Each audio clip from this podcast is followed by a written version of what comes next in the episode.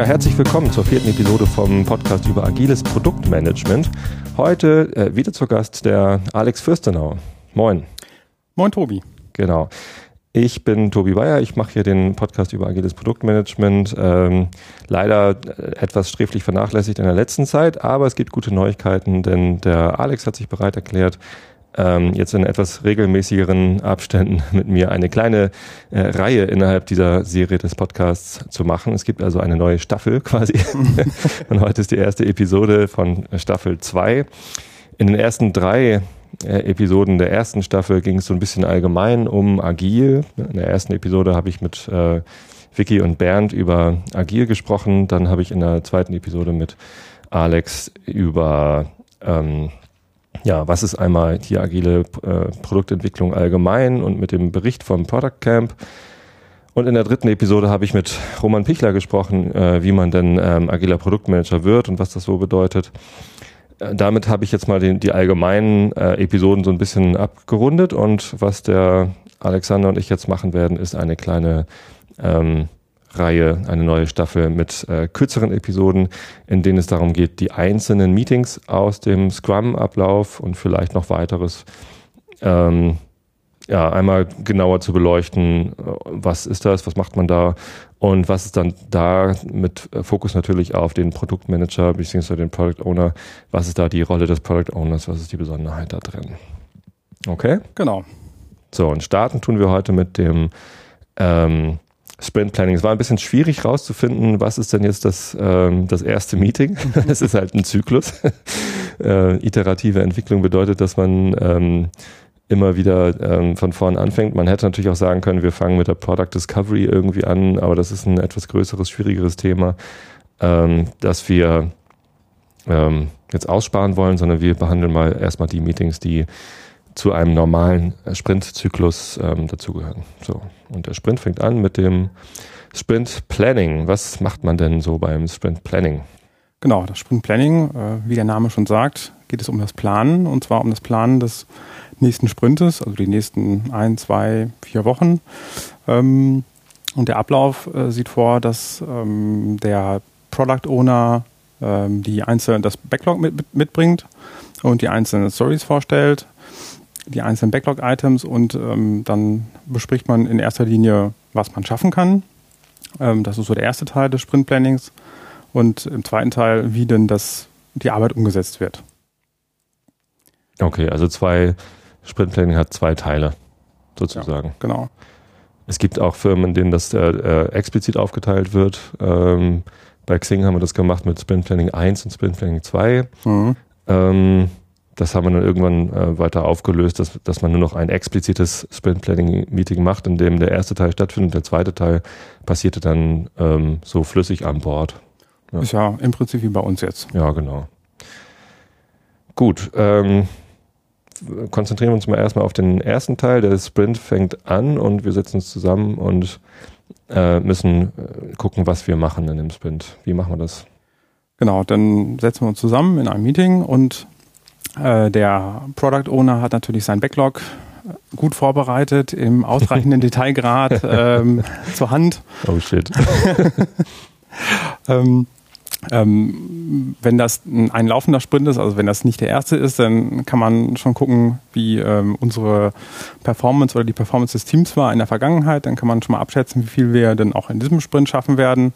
Ähm, man guckt sich an, ähm, wie unser aktuelles Produkt aussieht. Das nimmt man mit rein in, die, in das Sprintplanning und ähm, man schaut sich auch an, welche, äh, wie wohl die, ähm, die Kapazität des, des Teams aussehen wird. Also gibt es irgendwelche ähm, Urlaubszeiten oder Trainingszeiten oder sonst irgendwelche Sachen, die ausfallen, so ähm, Feiertage oder ähnliches, die eventuell in unseren Sprint mit reinfallen. Ja, und dann äh, bespricht man jedes einzelne Item und guckt, wie passt das in den Sprint? Ja, genau. Also ähm, wenn man einen Plan für die nächsten zwei Wochen machen will, dann ähm, hilft es halt wirklich genau zu gucken, was haben wir alles an Informationen, die uns dabei helfen können. Und äh, das letzte, was du genannt hattest, ähm, einmal die Kapazität äh, besprechen, ist natürlich umso wichtiger, je kürzer der Sprint ist. Ne? Also wenn man mhm. äh, Sprints hat, die eine Woche lang dauern, dann ist ein Ausfall von einem Tag äh, schon ähm, bemerkenswert, weil ähm, also wenn ein Feiertag in der Woche liegt, ähm, durch Scrum hat man natürlich noch ein, ein, bisschen Overhead, was die Meetings angeht, also Sprint Planning und äh, das Review Meeting und eine Retrospektive möglicherweise, ähm, ein Grooming Meeting, keine Ahnung was. Also ähm, an, an Netto-Arbeitszeit in einem, in einem Einwochen Sprint kann man eigentlich äh, dann vielleicht vier Tage rechnen und wenn da von einer wegfällt, ist ein Viertel. Ähm, da muss man halt genau aufpassen, ja. Ja, was, was, äh, wie viel Zeit man überhaupt zur Verfügung hat. Das ist aber nur eine Information, die man hinzuzieht. Ähm, die ähm, ja, Velocity aus, dem, aus den letzten Sprints, die man ähm, äh, sich angucken kann. Also wie viele Stories hat man in den letzten Sprints äh, geschafft und äh, vielleicht auch noch, wie groß waren die. Ähm, ja, da kommen wir dann vielleicht im, im Groom, in der Grooming-Session dazu, falls wir das noch besprechen. Wahrscheinlich, ne? Ja. Wir, wir sollten mal eine Sendung zum Thema Grooming machen. Definitiv. Ähm, man kann ja entweder so arbeiten, dass man äh, einfach sagt, eine Story ist halt eine Story. Die Storys sollten alle möglichst gleich groß sein. Das ist eine ziemlich coole Technik. Ähm, aber man kann auch sagen, die Storys sind durchaus immer unterschiedlich groß und dann misst man die so in Story Points. Kann man ja gucken, wie viele Story Points hat man in, im Schnitt in den letzten vier Sprints geschafft. Oder drei oder wie viele man immer hinzuziehen möchte in die, in die Berechnung und ähm, kann dann abschätzen, okay, in Anbetracht der Kapazität, die wir eben berechnet haben, glauben wir, dass wir wieder so und so viele Storypunkte schaffen. Und dann kann man schon mal, wenn dann das Backlog richtig vorbereitet ist, äh, von oben quasi gucken, wie viele Stories schafft man denn wohl so ungefähr von denen, die da jetzt als nächstes kommen. Mhm. Genau, ich glaube, das ist auch das Wichtigste, äh, dass man, dass, dass das Backlog sozusagen in einer brauchbaren Form ist oder in einer guten Form. Ja, genau. Und da sind wir gerade äh, bei meinem Job als Product Owner, muss ich natürlich dafür sorgen, dass das Backlog in einer sehr guten äh, Verfassung ist. Das bedeutet, dass äh, die Stories, die am wertvollsten sind, ähm, also die Priorisierung im Product Backlog, äh, soll ja so sein, dass die Stories, die am, am sinnvollsten als nächstes zu tun sind, also die höchste Priorität haben, das ist ja eine, eine geordnete, Prior, nach Priorität geordnete Liste von, von Backlog-Items, User Stories vielleicht.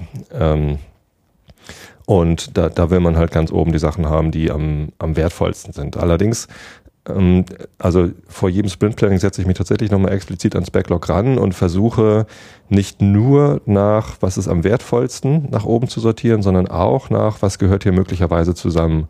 Denn auch wenn man eigentlich entscheiden könnte, naja, diese eine Story, die zum Thema X gehört, die ist am wertvollsten. Äh, zum Thema X gehören noch weitere Stories, aber die, diese erste Story vom Thema Y, die wäre auch am wertvollsten. Dann haben wir noch vielleicht noch ein Thema Z. Ähm, die, die ist dann vielleicht die drittwertvollste, so also allgemein betrachtet, dann würde ich vielleicht trotzdem gucken, ob ich diese Stories aus dem Thema Y und Z äh, nicht vielleicht hinten anstelle an vielleicht noch lieber ein, zwei Stories aus dem Thema X, ähm, damit das, ähm, der, der Sprint einen besseren äh, Zusammenhang hat. Ne, dass man, also ich sortiere dann nicht nur nach, äh, nach Werthaftigkeit und, und also die Größe der Stories kommt natürlich auch noch mit rein, wenn man Stories unterschiedlicher Größe hat. Äh, sondern ich, ich versuche auch darauf zu achten, dass die Stories, die ganz oben sind im Backlog, auch einen thematischen äh, ja, Zusammenhang haben. Also ich versuche es. Geht das, nicht immer. Das stimmt, aber das hilft natürlich dann äh, ganz besonders, ein, ein, ein schönes äh, Sprintziel zu finden, was dem Team dann hilft, sozusagen äh, im Laufe des Sprints Entscheidungen zu treffen, ob man denn andere Sachen mit reinnehmen muss oder ähm, andere äh, Stories vielleicht lieber weglässt. Sprint-Ziel ist ein ganz guter Punkt, denn es geht ja im, im Sprint-Planning nicht nur darum, Stories auszuwählen, sondern eigentlich geht es darum zu überlegen, ähm, also kannst du das formulieren, dieses Sprint-Ziel, was ist das?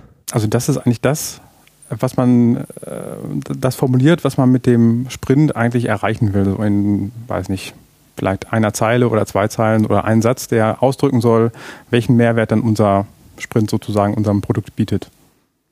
Genau, und ähm, die, die Stories, die dann dazu gehören, die unterstützen also nur dieses Sprint-Ziel. Wenn das Sprint-Ziel zum Beispiel ist, wir nehmen mal ein, ein Beispiel von einer Sache, an der ich noch nicht gearbeitet habe. Ganz beliebt sind immer so, so Flugbuchungsseiten als Beispiel mhm. in der Literatur. Also wenn ähm, das Sprintziel ist, äh, man soll Flüge suchen können, dann könnte diese, dieses Epic, also der größere Zusammenhang äh, Flüge suchen, aufgeteilt sein in User Stories wie ähm, ich möchte ähm, ein, ein Eingabefeld haben auf der Startseite, wo ich äh, Sucheingaben angeben möchte, äh, angeben können möchte und dann, äh, wenn ich auf OK drücke, komme ich auf eine Ergebnisseite. Eine andere Story, die dazugehören könnte, wäre sowas wie Autocomplete. Das heißt, wenn ich anfange, was reinzutippen in die Suchmaske, dann gibt's, weiß nicht, wenn ich HAM eingebe, dann wird halt Hamburg vorgeschlagen als Zielort oder was auch immer. Und äh, so könnte es halt noch eine ganze Reihe anderer Stories geben. Ähm, die mit in dieses Epic, diesen Zusammenhang äh, Flugsuche oder Reisesuche äh, hineinpassen. Ähm, aber das eigentliche Sprintziel könnte halt sein, ja, als Besucher der Flugbuchungswebseite möchte ich äh, Flüge finden können durch eine Suchmaske. So, dann ähm, muss ich als Product Owner entscheiden, okay, welche Stories gehören so alle dazu, sortiere die alle nach dem, äh, in dieses Epic rein und überlege dann, um dieses Sprintziel zu erreichen, welche Stories sind denn da die wichtigsten? Vielleicht ist das mit dem Autocomplete äh, eine nette Sache und sollte man auf jeden Fall irgendwie machen, aber um das Sprintziel zu erreichen, ist es nicht essentiell. Das heißt, ich stelle es vielleicht im Sprint ganz hinten an oder überlege mir sogar, na gut, das machen wir in einem, in einem anderen Sprint. Ja. Gut, dann haben wir also, ähm, wir wissen, wie so die Velocity vom Team ist, äh, was die Kapazität ist äh, und was das Sprintziel ist. Und ja, wie gehen wir dann vor, um tatsächlich die Stories auszuwählen? Weil um aus dem Product Backlog dann von ganz oben das Sprint Backlog rauszuschneiden, das dann quasi die Planung für den Sprint ist, ähm, wie, wie macht man das? Sage ich einfach, okay, Velocity war 17 Storypunkte, ihr nehmt jetzt die oder wie machen wir das? Äh, nee, das ist nicht so. Ähm, Im Prinzip ist das so, dass du immer eine Story vorstellst mhm. und sagst, okay, das ist jetzt die wichtigste oder die zweitwichtigste, je nachdem, wo wir gerade sind. Nächstwichtige. Die nächstwichtige, genau. Und ähm, das Team sagt, okay, haben wir verstanden und wir haben die vielleicht auch schon abgeschätzt und dann ähm, würde der Scrum Master fragen, okay, ist das denn genug für diesen Sprint? Ähm, seid ihr der Meinung, ihr, wir sollten noch mehr reinnehmen? Und dann äh, kannst du im Prinzip die nächste Story vorstellen oder das nächste Backlog-Item. Und das äh, geht so lange, bis dann das Team sagt, so, nee, das ist jetzt genug, weil das Team entscheidet, wie viele Stories die aufnehmen. Richtig. Ähm, da gab es früher nochmal den Begriff äh, Commitment. Mhm. äh, das war in meiner ersten Firma noch irgendwie ein ganz, ganz wichtiger Begriff, dass man dann am Ende des Sprint Plannings quasi sich als Team committed hat, ja, das schaffen wir und da sagen wir zu, dass das äh, geschafft wird. Ähm, das fühlte sich tatsächlich immer so wie eine Verpflichtung an, äh, das dann auch wirklich zu schaffen. Hm.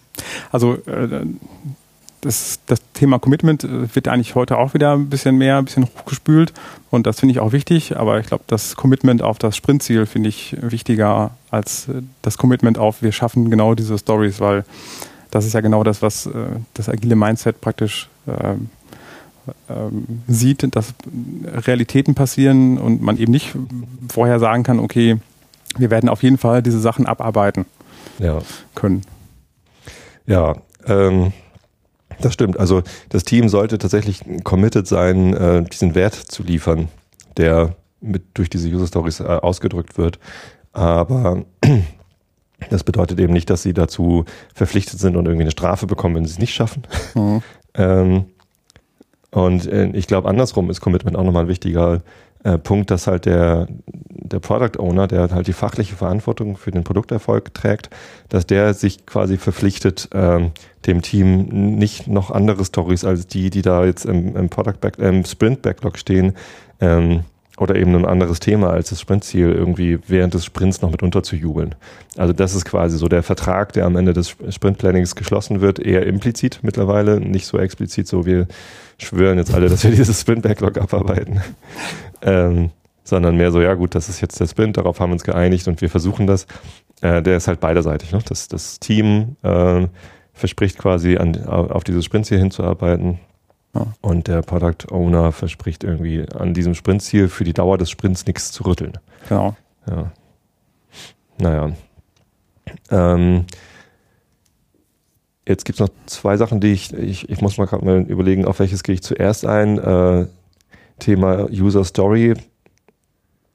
Ich, ähm, also wir haben eben über User Stories gesprochen, die wir dann auswählen. Ähm, eines der, der wichtigsten Merkmale einer User Story ähm, die halt ja, ein, ein Feature oder ein, ein, ein Produktbestandteil oder eine Produkteigenschaft beschreibt, ähm, ist in meinen Augen, dass sie äh, nicht, nicht, dass sie irgendwie im Backlog steht als User Story mit Akzeptanzkriterien und allen ist klar, worum es dabei geht, sondern eine User Story ist immer ein Versprechen, darüber zu reden.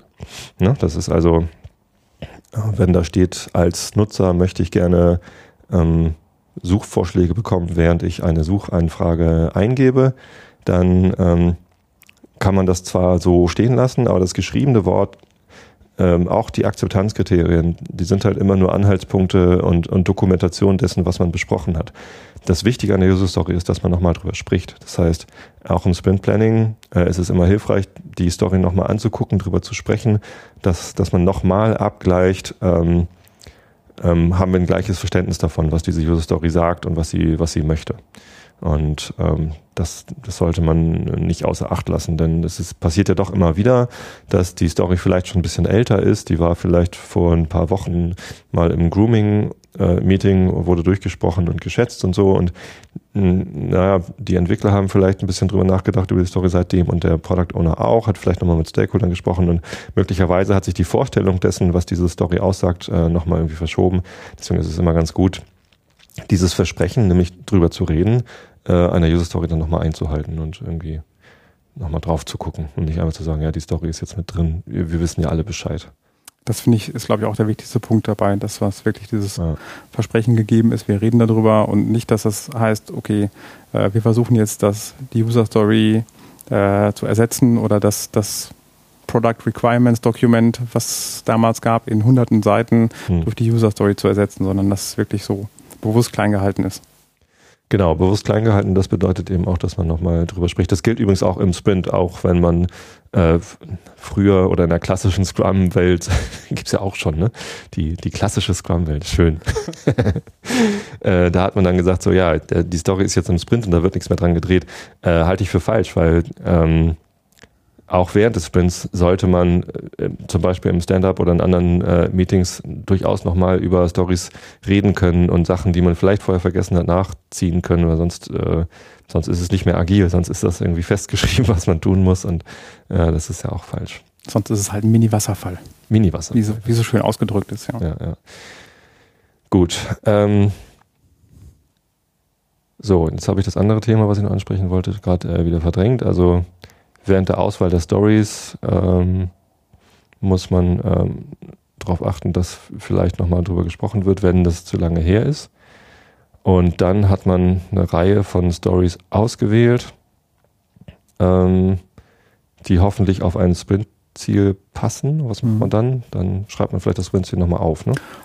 Ist auf jeden Fall nicht verkehrt. Ich finde das auch wichtig, dass das äh, an Bord hängt, das Sprintziel, damit es halt immer bewusst ist und damit man, damit man dann auch zur gegebenen Zeit äh, im täglichen Stand-up darauf zurückgreifen kann und Entscheidungen anhand des Sprintziels treffen kann. Ja, das ist auf jeden Fall wichtig.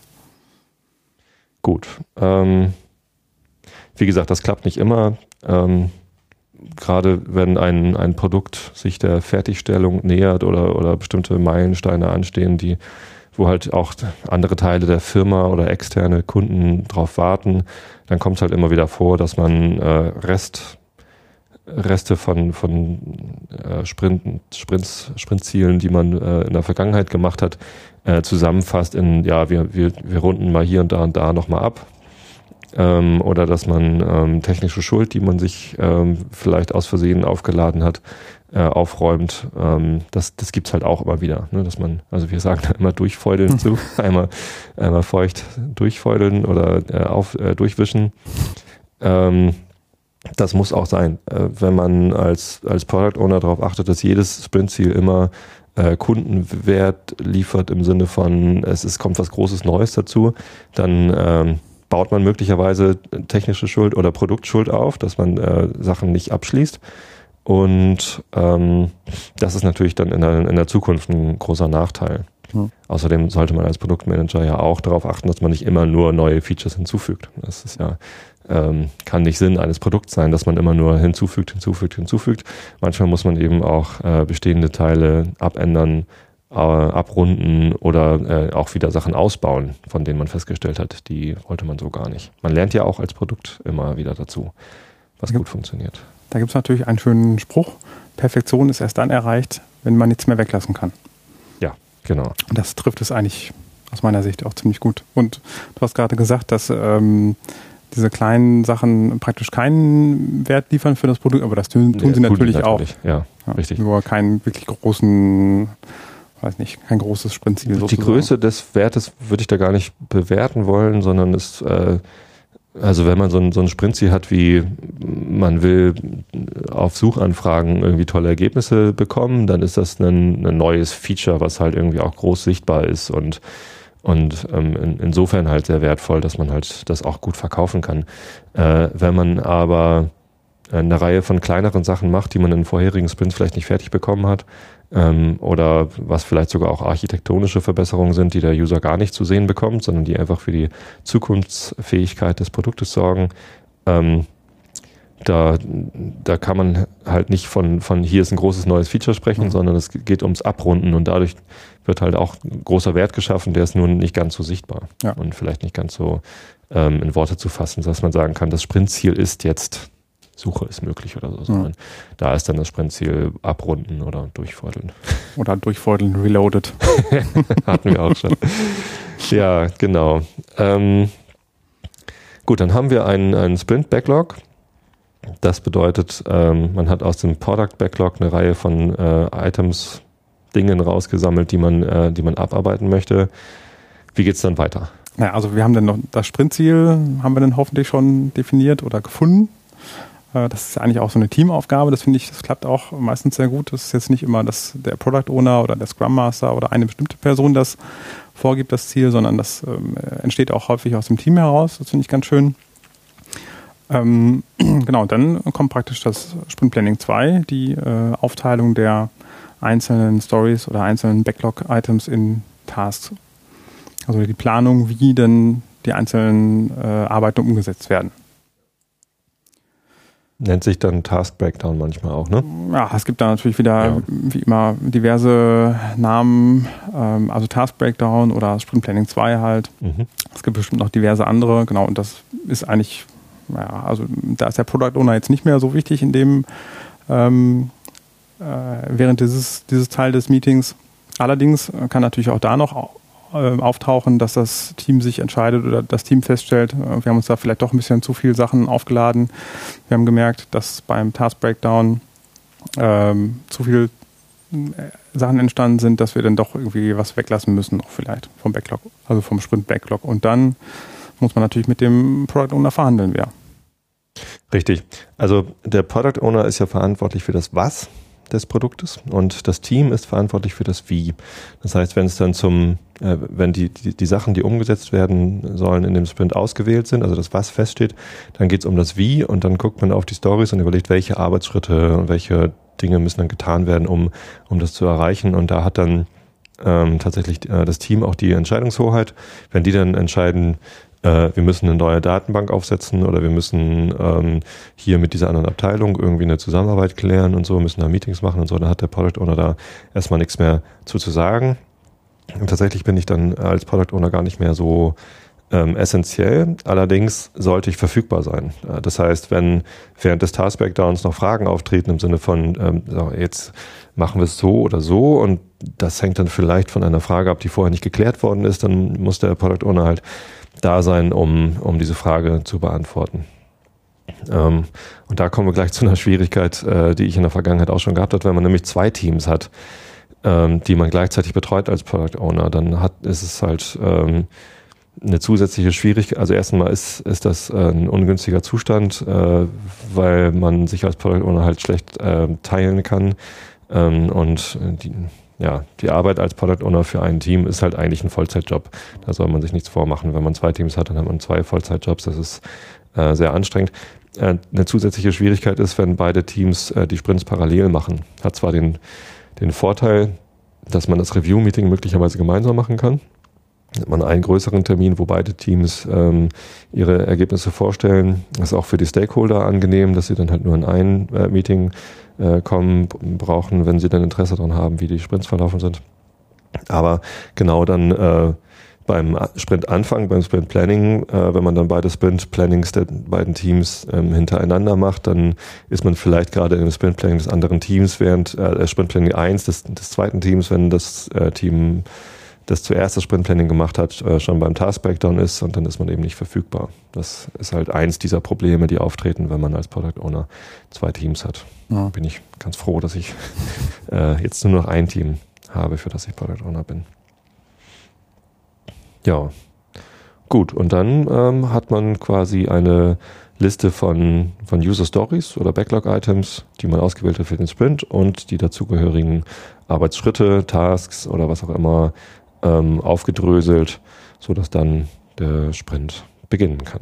Genau. Ähm, das, bei dem Task Breakdown müssen nicht nur ähm, Tasks dabei rausputzeln, sondern es können auch andere, weiß nicht, Modelle dabei raus, rausfallen. Also typische Diagramme, die einem helfen zu entscheiden, was gemacht werden soll. Irgendwelche Mockups, die schon mal darstellen, wie denn die ähm, Benutzeroberfläche aussehen soll und solche Sachen. Das ist aber ja, also das kann am, am Bord hängen, aber die meisten Teams machen das, glaube ich, schon irgendwie elektronisch, zumindest wenn sie das, die, die Tasks auch oder die, die Stories elektronisch äh, haben, digital. Ja, genau. Und dann kann es losgehen, ne? dann kann der Sprint anfangen. Genau, dann bei uns ist das so, dass dann äh, das erste Stand-up gleich, gleich stattfindet und das dann gleich geplant wird, was dann an dem Tag passiert. Ja, würde ich fast vorschlagen, dass wir in der nächsten Sendung das Thema Stand-up uns vornehmen. Bietet sich irgendwie an. Bietet sich jetzt gerade irgendwie an. Ja. Haben wir noch irgendwas vergessen? Äh, meine Rolle als Product Owner im Sprint Planning, ist die klar geworden? Ich glaube, die ist ganz gut beleuchtet worden. Die Wichtigkeit auf jeden Fall. Ja. Vor allem die Wichtigkeit des, des Backlogs dabei. Die Vorbereitung ist halt das A und O. Ja. Also ähm, die, die, das einzige, also das, das wichtigste Asset, was ein Product Owner äh, zu verantworten hat, ist halt das Product Backlog. Da muss halt äh, immer viel Aufmerksamkeit drauf liegen. Und äh, wenn das Product Backlog sehr gut vorbereitet ist, äh, dann bedeutet das, dass so ein Sprint Planning halt auch wirklich schnell gehen kann. Ne? Dass der Product Owner am Anfang des Sprint Plannings einmal vorstellt, guckt mal, das sind die obersten Stories, die hängen übrigens so und so zusammen. Ihr kennt sie alle schon. Äh, das gehört ja auch mit zur Vorbereitung. Das, also das ist die Vorbereitung des äh, Product Backlogs macht der Product Owner ja nicht alleine, sondern gemeinsam mit dem Team, äh, schaut da immer wieder drauf in den Grooming Sessions und sonst was. Ähm, und wenn das halt gut gelaufen ist, dann, ähm, dann muss man im Sprint Planning auch gar nicht mehr so viel über die Stories reden, sondern ist halt exzellent vorbereitet, das Team weiß Bescheid und ähm, erfährt dann halt im Sprint Planning auch nichts Neues mehr, sondern weiß schon, als nächstes machen wir die und die ähm, Stories, die gehören so und so zusammen und ähm, ja, dann, dann kann das auch recht fix gehen. Also ähm, du hattest was, was rausgefunden in der Literatur, für einen, einen Monatssprint sollte man acht Stunden planen. Genau, das war so was im Scrum Guide stand. Ja, also ich finde ja erstmal, wenn Sprints einen Monat laufen, dann hat man viel zu wenig Möglichkeiten, äh, nochmal äh, nachzusteuern, sondern muss während des Sprints möglicherweise nochmal wieder Anpassungen machen und so. Ich finde kürzere Sprints immer besser.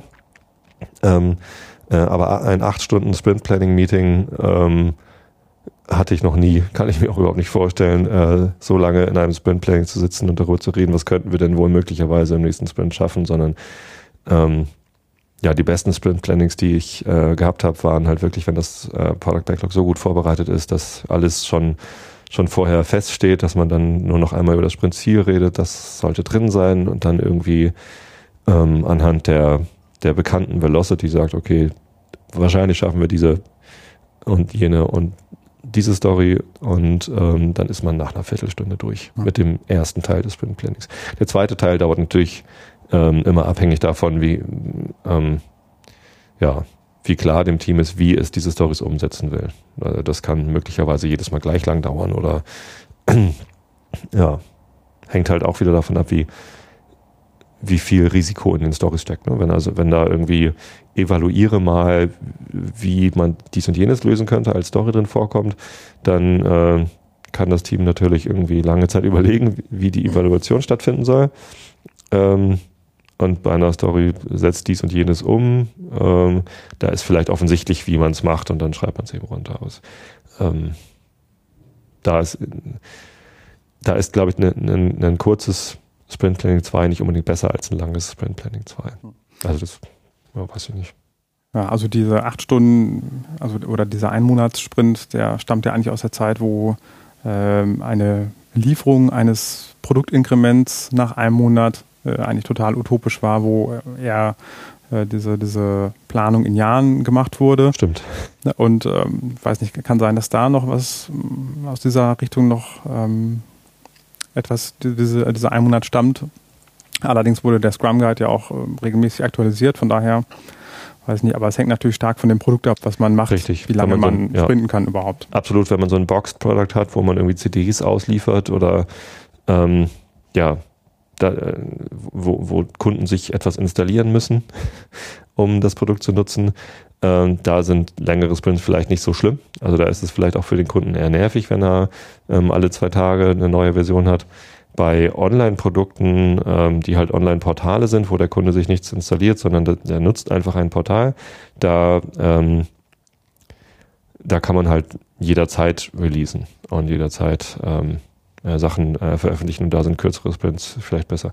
Ich habe jetzt leider gerade die Zahlen nicht im Kopf. Es, äh, ich habe letztens gehört, dass Google allein für ihre Suche äh, pro Tag ähm, viele Dutzend, viele hundert äh, User-Tests durchführt, also AB-Tests. Das heißt, dass sie auch ähm, äh, genauso häufig ähm, Releases irgendwie raus, oder naja, vielleicht nicht genauso, vielleicht äh, veröffentlichen sie mehrere in einem Schwung, aber die sind halt ununterbrochen am Deployen und Testen und Deployments wieder zurückziehen und so. Hm.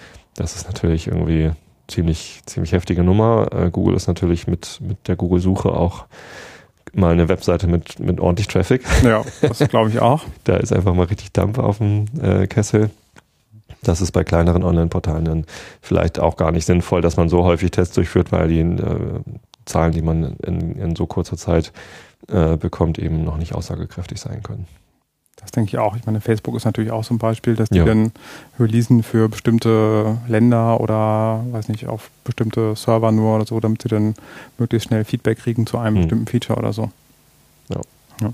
Und ich glaube, diese acht Stunden oder diese vier Stunden für einen zwei Wochen Sprint sind eigentlich nur so, äh, weiß nicht, wenn man äh, weiter drunter liegt oder weiter drüber, dann äh, lohnt es sich auf jeden Fall mal darüber nachzudenken, ob man vielleicht was ändern kann, was verbessern kann oder so. Ich glaube, das ist das Einzige, was ich da sagen wollte. Ja, auf jeden Fall. Und es ist ja immer gut, äh, wenn man irgendwelche Anhaltspunkte hat, an denen man messen kann, sollten wir mal gucken, ob alles gut ist. Ja. Das heißt, äh, diese Vorschriften gibt's ja sowieso nicht im Scrum Nee. Guide, sondern das sind alles so Anhaltspunkte, ähm, die einem halt helfen sollen, äh, sein eigenes Vorgehen vielleicht nochmal zu reflektieren. Ja, es gibt schon so Vorschriften, dass man halt diese Rollen hat und die Meetings macht und die Artefakte und so weiter. Sonst würde man andersrum sagen, macht ihr einfach kein Scrum. Aber ich glaube, diese acht Stunden für ein, für ein Meeting oder sowas, also das steht da jedenfalls nicht so fest drin, dass das jetzt Ja, in einem Meeting Mhm. stattfinden muss. Okay. Gut, dann haben wir es, glaube ich, zum Thema Sprint Planning. Ich denke auch. Kurz und knackig, hoffentlich kurz genug. Und ähm, dann freuen wir uns auf die nächste Episode dieser Staffel, Genau. äh, wo es dann zum Thema Stand-up geht. Also vielen Dank, Alex, Vielen Dank, Tobi. und vielen Dank fürs Zuhören. Bis zum nächsten Mal.